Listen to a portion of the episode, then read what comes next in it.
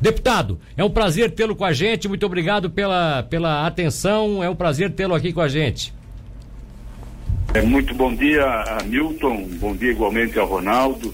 Eu quero, de forma muito respeitosa, também cumprimentar a todas as senhoras, todos os ouvintes eh, da Rádio Cidade, eh, da nossa querida cidade de Tubarão. Eu vou me permitir pedir a todos vocês se puderem me dar um pouco mais de retorno. Estou ouvindo baixo aqui, por favor. Tá bom, ele já está providenciando aqui um retorno melhor para o senhor. Está ouvindo melhor agora, deputado? Está ouvindo ah, bem? Ah, melhorou sim, por favor. Então tá bom, vamos lá. O senhor, é, bom, o senhor é um, é um membro né, atuante dessa CPI. É, qual é a relação da CPI com um possível processo de impeachment que alguns deputados estariam gestionando de abrir essa semana na Assembleia. O senhor acha que uma coisa depende da outra? Existe já clima para se pensar realmente em impeachment o governador? Ou ainda estariam exagerando esses deputados, o, o deputado Marcos? A Constituição Federal, eh, ela prevê eh, que sejam constituídos é, comissão parlamentar de inquérito é, quando no âmbito federal ah, houver fato determinado é, contrário à lei e que, e, se, que, mereça, que mereça ser investigado. Aqui em Santa Catarina não é o contrário. A Constituição de Santa Catarina também prevê é, que seja constituída e instalada a comissão parlamentar de inquérito é, quando se tenha um ato, um fato determinado que mereça ser investigado. Caso específico, é, com relação a essa compra é, dos 200 respiradores é, feitos pela Secretaria de Estado é, da Saúde de forma inadequada, de forma irregular, inclusive com um pagamento antecipado dos 33 bilhões de reais, sem qualquer previsão de edital ou sem qualquer previsão contratual. Então não tenho dúvida de que existe um fato determinado e por isso ensejou a criação e a instalação da CPI e que amanhã tem a sua primeira reunião ordinária para começar a deliberar.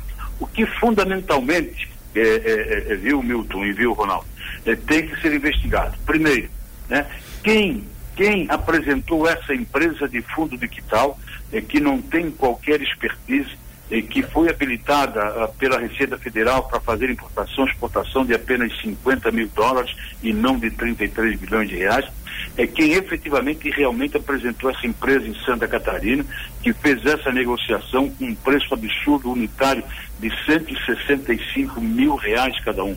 É quem, por exemplo, autorizou e determinou é, que o pagamento foi feito de forma antecipada, é, descumprindo o edital e descumprindo o contrato é, quem efetivamente apertou o, o botãozinho é, para fazer o pagamento desses 33 milhões de reais. Quem efetivamente né, é, não solicitou as garantias. E por que é, que foram contra a lei federal que proíbe pagamentos antecipados, que é a lei federal 45. Então são questões como essa é que efetivamente né, é, é, nós vamos investigar. E mais ainda, é uma situação muito, muito grave que foi a acusação que o secretário Elton Zeferino, o ex-secretário, é, fez contra o secretário Douglas Borba, afirmando peremptoriamente de que ele, Douglas Borbas, é que forçou a barra, é que pediu, que insistiu e que praticamente obrigou a secretaria a fazer a contratação dessa empresa é, Veiga Med. E mais, é que foi ele que também forçou a barra é, para pagar os 33 milhões de, de forma antecipada. E mais ainda, o secretário Elton afirmou é, que o secretário Douglas tem participação em outros três processos, que foi o processo da compra ou da instalação, desculpe, do hospital de campanha, é, que não saiu, foi feito o, é, o distrato do contrato, é, também da compra de 70 milhões de reais dos equipamentos de proteção individual, que também foi cancelada a compra, e por último, né, a, a, a, informação dada pelo ex-secretário Elton Zeferino de que o secretário Douglas Boba havia pedido e insistido eh, para fazer um pagamento irregular de 40 milhões de reais é para a empresa que administra o SAMU em Santa Catarina. Então são situações como essa que realmente nós temos que investigar. O Ministério Público também já está investigando essa situação. Não tenho dúvida de que lá na frente, se acharmos as responsabilidades, se encontrarmos os responsáveis, tudo isso será feito um encaminhamento para que os órgãos possam fazer os devidos processos. Bom dia, deputado Ronaldo Santana, tudo bem? Bom dia, Ronaldo, tudo bem com você? Tudo tranquilo. Duas questões, deputado. Como é, é possível é, não existir um gatilho, um alarme, algo que é, na, na função pública determine que valores no valor, é, no, no, no montante de 33 milhões sejam pagos sem que isso seja uh, tenha autorização do, do da, digamos dos níveis mais altos, né? Não, não existe esse tipo de de, de, contra, de, de alarme em relação a isso? E segundo, a partir dessas evidências que estão surgindo, o senhor acredita que isso possa levar a, a diretamente ao governador Carlos Moisés? Vamos lá, Ronaldo. É, vou começar é, pela citação que você faz ao governador Carlos Moisés da Silva, né? No momento não há qualquer ligação, né? É, é, e eu não gostaria de adentrar nesse tema, que é um, te um tema realmente é, é, é muito perigoso, muito importante, né? Primeiro nós temos que ver as responsabilidades internas dentro do próprio governo. Mas não, não, não há não é dizer é, que o governador não comandou o Estado como comandou um corpo governo. Né? É, como Estado de Santa Catarina, é, administrar Santa Catarina é tomar conhecimento de tudo que ocorre e de forma muito transparente. Se você acessar o transparência do governo, você não vai ver praticamente nada, nada. Né? E segundo, o governador delegou competência demais a algumas pessoas que se apoderaram do governo e do governo fizeram o seu quintal. É isso que começa a se ficar é, é, é, constatado em, em, Santa Catarina. Mas vamos lá, você toca numa questão que é extremamente importante, o valor dessa compra, o valor dessa licitação. Bem, eu vou tocar aqui no nome de dois outros secretários de Estado, que pelo menos, a meu ver, eles pecaram por omissão. É, o primeiro deles é o secretário de Estado da Fazenda, Paulo Eli, é, que é o coordenador do grupo gestor em Santa hum. Catarina. O grupo gestor é um grupo constituído por quatro secretários. Secretário da Fazenda, que é o coordenador, o secretário da Administração, o secretário da Casa Civil e o procurador-geral do Estado. Esse grupo gestor, ele foi criado no governo de Luiz Henrique da Silveira. Eu era secretário de Estado da Administração. E a legislação determina é, que licitação acima de 500 mil reais, qualquer licitação acima de 500 mil reais, tem que passar obrigatoriamente pelo grupo gestor. Ainda na semana passada, eu escutava uma entrevista do ex-governador Raimundo Colombo e ele afirmava, é, assim, bem claro: olha, é, quando eu fui governador, as licitações passavam pelo grupo gestor. É, eu não autorizava qualquer licitação que não tivesse autorização do grupo gestor, em especial aquelas de 500 mil reais. Então eu não tenho dúvida de que o secretário Paulo Eli ele pecou por omissão. Primeiro, por ser o coordenador do grupo gestor e essas licitações não passaram por esse grupo gestor. E segundo, ele é, ele é o dono da chave do cofre. Né? Ele que libera. Ora, tanto dinheiro liberado por diversas vezes e não chamou a atenção do secretário, o secretário não perguntou, enfim, isso muito eh, também nos chama atenção. O segundo secretário é o secretário Tasca da administração. É, o governo do estado ele detém, ele é detentor de vários sistemas administrativos. Por exemplo, a Procuradoria Geral do Estado é detentora e gestora do sistema uh, administrativo que trata de toda a parte jurídica do Estado. A Secretaria da Fazenda ela é detentora e gestora do sistema financeiro, do sistema de contabilidade. A Secretaria de Estado da Administração ela é detentora e gestora, por exemplo, do sistema de gestão de recursos humanos e também detentor e gestora do sistema administrativo eh, de materiais e serviços. O que, quais as principais funções desse sistema administrativo de materiais e serviços? Fazer as licitações do Estado. Eh, foi criado um sistema para que as licitações fossem feitas de forma descentralizada eh, para obter melhor preço, transparência. Eu, na minha época, eu que fui secretário, eu implantei um sistema de pregão eletrônico eh, do Banco do Brasil na Secretaria trouxe eh, resultados muito positivos, economia, enfim. Né? Eh, mas também eh, não se proíbe fazer licitação de forma descentralizada, delegada, mas com autorização do secretário de Estado da administração. E na maioria das vezes, quando o valor é muito alto, o secretário de Estado da administração leva ao conhecimento do governador para que ele possa concordar ou não. Isso tudo acontecia comigo como o, o, o governador, o governador Raimundo Colombo afirmou em entrevista. Olha, então o segundo secretário, que eu posso também dizer que foi omisso, é o secretário é, Tássio, não tenho dúvida. Nenhuma dessas licitações tem parecer da Secretaria com delegação, delegação de poderes, nem do grupo gestor autorizando a licitação. Tudo foi feito a bel prazer, com decisão eh, da Secretaria de Estado da Saúde fazendo essas compras. E vou mais além ainda, né, afirmar para vocês, os 33 bilhões de reais pagos de forma antecipada não foi o único pagamento antecipado feito nesse período de pandemia. Hum. Eu já fiz o levantamento e já cheguei a, e confirmo que já são mais de 46 milhões de reais que já foram feitos uh, de, de, forma pagamento de forma antecipada em 16 processos de licitação, seja ele com pregão eletrônico ou seja ele em dispensa de licitação. Então são assim, ó, dezenas de atos praticados de forma irregular eh, que beira a irresponsabilidade eh, dos gestores eh, públicos que têm acesso a esse tipo de decisão. Ô deputado, eu, eu, eu, eu, quero, eu sei que o senhor tem um cuidado imenso no que diz respeito aí à questão de não envolver o nome do governador enquanto não estiver nenhum indício e as investigações não levarem a isso. Mas veja só, eu me lembro do caso do mensalão, aonde o Lula acabou sendo salvo porque havia uma declaração de quem denunciou o esquema, que foi o Roberto Jefferson, dizendo ele não sabia de nada. E depois, no grupo do Lula, alguém foi sacrificado que foi o Zé Dirceu, que acabou perdendo, inclusive, a condição de, como ministro da Casa Civil, perdeu a condição de ser possível sucessor do Lula. Aquela história toda que todos nós sabemos. Passou o resto da vida todo mundo dizendo ele não sabia de nada, não sabia de nada, não sabia de nada. Só que a gente sabe também que se as forças eh, contrárias naquela ocasião, comandadas pelo PSDB, tivessem se unido e tivesse aberto o processo de impeachment do Lula, poderiam sim pegá-lo por, eh, enfim, conivência, ou porque não, não foi relapso, não tomou providência para combater aquilo tudo. Hoje nós temos um caso em Santa Catarina, e aí eu repito, eu, eu respeito a sua posição de não não exceder limites para não daqui a pouco eh, até se incomodar. Mas nós temos um caso em Santa Catarina que tem quatro quatro secretários, pelo que o senhor coloca aí com os outros dois que o senhor cita, de ponta, que tiveram envolvimento direto no processo desse. E a gente sabe que a decisão é muito mais política nessa questão por parte da Assembleia.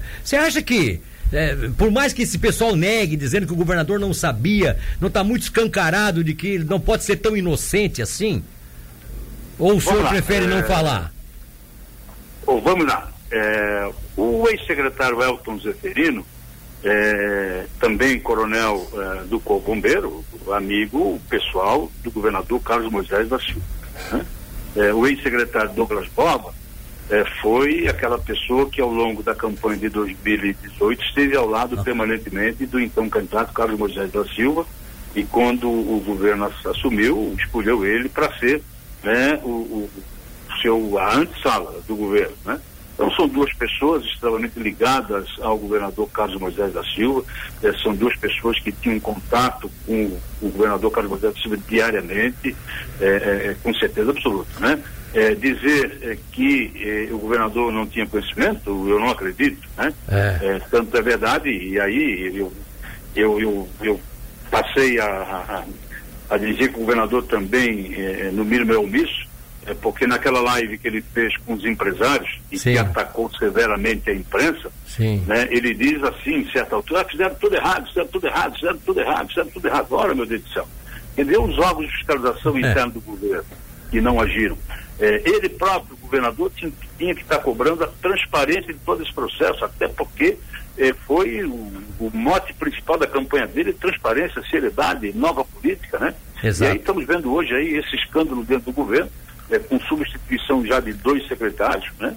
E se se aprofundar, poderemos ter outras pessoas aí sendo responsabilizadas. Mas tudo isso uh, tem ainda um caminho a percorrer, tanto quanto a continuidade das investigações do Ministério Público quanto às atividades da CPI e também bem como as atividades da comissão especial, da qual eu sou presidente, é, que acompanha a destinação dos recursos no combate ao coronavírus em Santa Catarina. Eu volto a afirmar para vocês, é, já tomamos conhecimento de 16 processos é, aqui em Santa Catarina em que houve adiantamento de pagamento. Estamos fazendo isso. Me debrucei esse final de semana em cima de, de dezenas de outros processos eh, de licitações que foram feitos eh, no âmbito interno da Secretaria. Né? E também um questionamento que eu passo a levantar é, por que, que outras secretarias de Estado passaram a fazer dispensa de licitação? Por é. exemplo, faz-se uma dispensa de licitação para a penitenciária São Cristóvão do Sul, da ordem é, de 6 bilhões de, de reais. Olha a Secretaria de Educação fez dispensa de licitação. Né? Ora, é, se faltar a, a, alimentação num hospital público, hospital regional, por exemplo, de Araranguá, evidentemente que aí é pertinente fazer uma dispensa de licitação, é, a, contratando a empresa para que, de forma emergencial, possa fornecer alimentação. Agora, deixar vencer um contrato de fornecimento de alimentação por uma penitenciária e proceder à dispensa, é, no mínimo, levantar uma suspeição. Então, tudo isso, eh, nós vamos atrás, eh, em razão de tudo isso, nós vamos continuar eh, trabalhando para fazer com que o governo seja efetivamente eficiente, que o governo seja efetivamente transparente, né? Fazer com que o governo governe. O governador saia do seu canto onde se encontra, que é o Palácio Agronômica, né? que venha para cada uma das regiões é, conversar com a população, saber das suas necessidades, é, ver as condições em que se encontra cada hospital, ver as condições que se encontra cada uma é, das rodovias. Apesar de ele ter tido um excesso de arrecadação no ano passado, 2019, em mais de 2 bilhões de reais. E ainda afirma é, que não tem dinheiro, o que eu não concordo. Bom, o Johnny Bressan diz que é, tá na hora realmente, porque até porque na iniciativa privada os culpados são automaticamente reconhecidos, identificados e anunciados, e aqui na, na vida pública fica essa novela protelando, protelando, protelando. Seria bom então que as pessoas ficassem sabendo de tudo. O Ciro aqui está dizendo parabéns. O governador, no mínimo, no mínimo, faltou falar a verdade em algumas das lives que ele fez, também uma manifestação de ouvintes. Só que a gente não tem muito tempo, deputado. Eu gostaria até para encerrar a minha participação, de lhe fazer então uma última pergunta. É verdade que o atual secretário de saúde, que era o que era o, o, o, adjunto e que agora substituiu o Zeferino, né? O, ele também participou daquele processo da compra dos 33 milhões?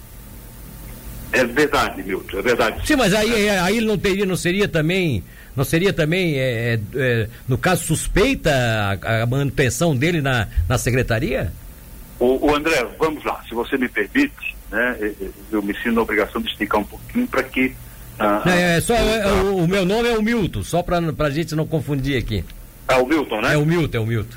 Isso. Tá. É, vamos lá. Todo o processo de dispensa de licitação referente à compra desses 200 respiradores é, tem 188 páginas. Né?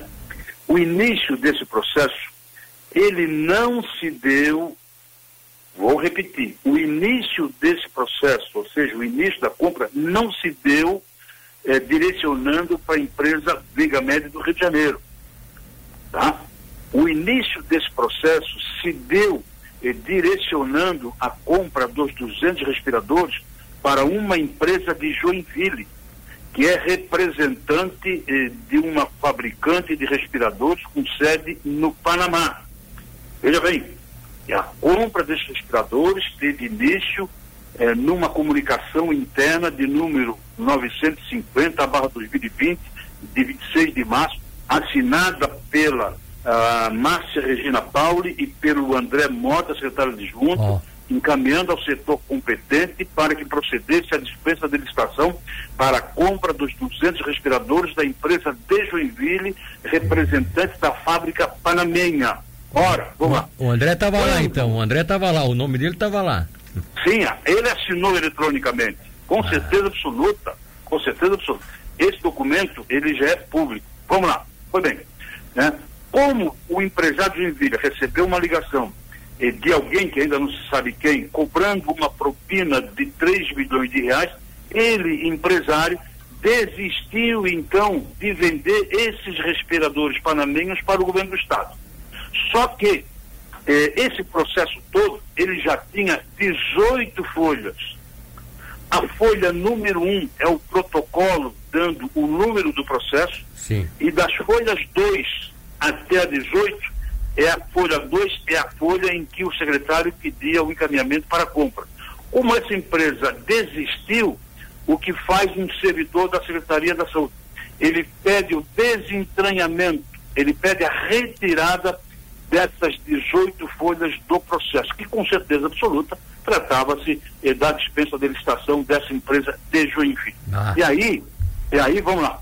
O processo continuou como? O processo continuou quando o secretário de Estado da Saúde, o Elton Zeferino, Elton Zeferino, aí já nas folhas 24 e 25, que o processo deu continuidade, ele também assinou uma comunicação interna pedindo a compra dos 200 respiradores. Coincidência, o número da comunicação interna assinada por Elton Zeferino leva o número 950 barra 2020. É o mesmo número da comunicação interna assinada por André Mota. A data da assinatura, dia 26 do 3. A data da assinatura do André Mota, 26 do 3. E o texto faz referência à compra dos 200 respiradores. Não estou aqui fazendo qualquer eh, eh, alusão eh, da honestidade ou não do André Mota, até porque as informações pessoa séria, honesta, um médico intensivista, um bom profissional, né? O que eu estou dizendo, né, é que ele, né, ele participou, não tendo e também lá no final de todo o processo, nas folhas 160 e pouco lá, aparece mais uma vez a assinatura uh, do André, é quando ele pede que seja feita uma certificação de que os respiradores que chegarão uh, vão atender às necessidades que a população precisa. Então não tenho dúvida nenhuma de que resta aprovada a participação do atual secretário André Mota na COP. Uh, talvez tenha sido um ato administrativo comum, corriqueiro, que ele tenha praticado dentro de todo o processo. Bom, é isso aí. Ah, o nosso tempo já está se esgotando, mas eu sou obrigado a perguntar. Parece que o deputado, parece que o governador tem, teria hoje 16 deputados que não estão muito propensos a pensar em impeachment e tal. Ele precisaria de apenas 14. Ou seja, ele tem mais do que aquilo que ele precisaria para se livrar. Mas você acha que tudo que está acontecendo nas últimas horas aí, uma pergunta uh, prática e objetiva, sim ou não? Você acha que tudo que está acontecendo nas últimas horas pode fazer alguns desses colegas seus mudar de ideia, deputado Marcos? É muito cedo ainda para se pensar nessa situação. Sim. Vamos deixar os fatos eh, virem à tona, virem ao conhecimento da população eh, e verificar da sua gravidade. Tá bom, meu amigo. Olha, muito obrigado pela sua eh, atenção, pela, por disponibilizar, disponibilizar a gente um horário da sua, do seu dia tão atarefado de segunda-feira, começando a semana. Eu imagino que está fervendo as coisas em Florianópolis, né? Deputado, muito obrigado pela participação, hein? Muito obrigado e uma boa semana para todos.